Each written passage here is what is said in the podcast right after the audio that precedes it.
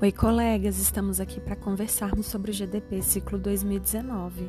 Chegou o momento de concentrar os esforços em busca dos resultados que foram acordados entre empregado e gestor.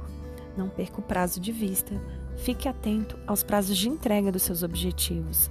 Lembrando que a primeira fase deste ciclo vai até 31 de 12 de 2019. Atue em conjunto com seu gestor na busca de desenvolvimento mútuo e contínuo. Continue aqui conosco para ouvir um pouco mais sobre esta primeira fase. Grande abraço, Ana Brisque, agente de desempenho Cored.